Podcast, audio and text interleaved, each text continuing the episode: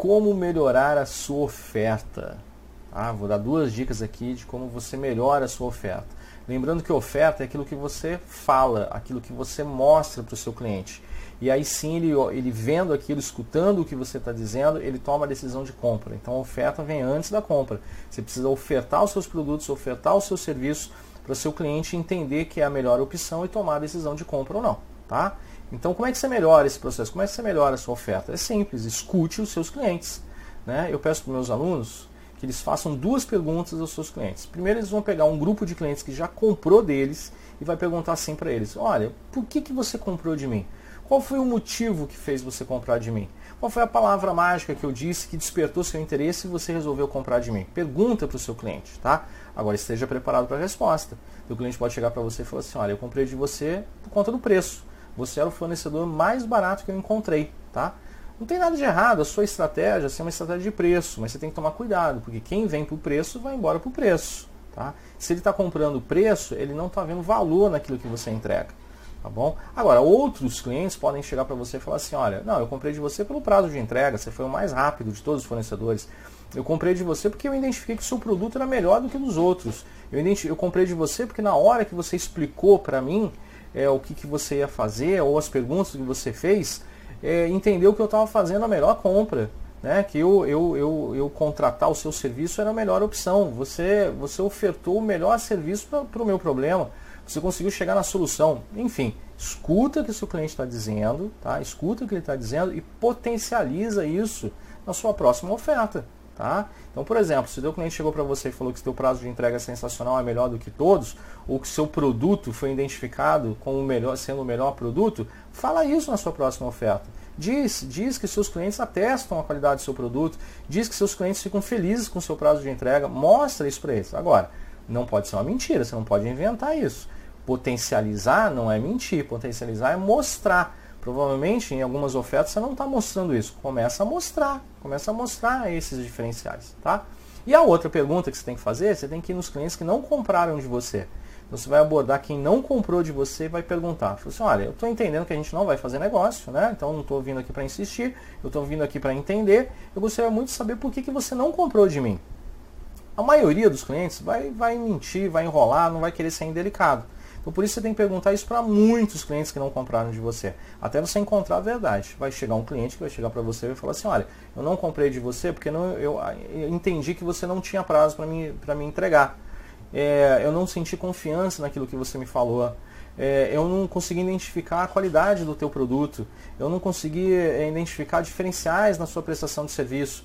Ele vai falar, tá? Ele vai falar. Ao falar, você melhora. Você vai entender onde está o erro e vai consertar aquele erro e a sua próxima oferta já vai estar tá com aquele erro sanado. Agora deixa eu contar um caso interessante para vocês. Quando eu fiz isso num, num dos últimos treinamentos, um, um, aluno chegou e falou assim, olha, eu perguntei para o meu cliente porque ele não comprou de mim. E ele respondeu que não comprou porque eu não insisti. Ele falou assim, você não insistiu? Aí eu, ele perguntou assim, mas como assim insistiu? Eu não estou entendendo.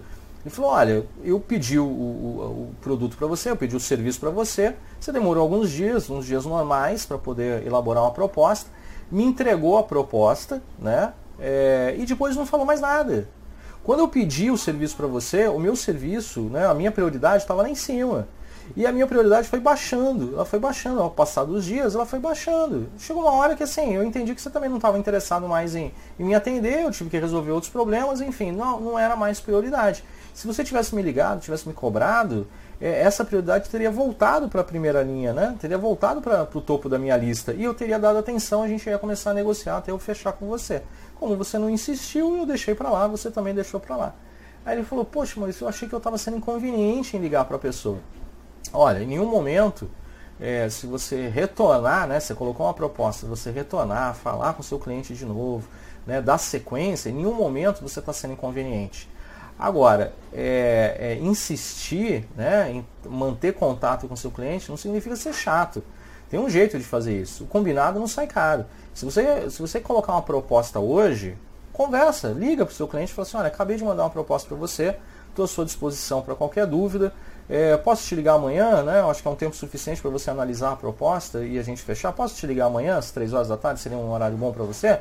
Se teu cliente falar assim, ah, sim, pode me ligar sim, beleza, combinado não sai caro. Amanhã, 3 horas da tarde, você vai passar a mão no telefone e vai ligar para ele e vai falar com ele. Se teu cliente chegar para você e falar assim, olha, eu ainda não tive tempo de analisar, eu preciso conversar com meu sócio antes de tomar essa decisão, você retorna a pergunta, você fala para ele assim, ah, tudo bem, então eu posso te ligar então na sexta-feira, então, nesse mesmo horário?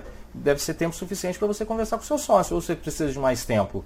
Ele vai falar, ele vai falar assim, não, não, sexta-feira, três horas da tarde está ótimo. Sexta-feira, três horas da tarde, você liga para ele, você mantém contato. Quantas vendas a gente não perdeu, quantos negócios a gente não perdeu, porque simplesmente a gente não entrou em contato, né? É, aconteceu comigo agora, agora. Eu dei um treinamento, uma pessoa ficou muito interessada no treinamento, só que ela não se inscreveu para o treinamento.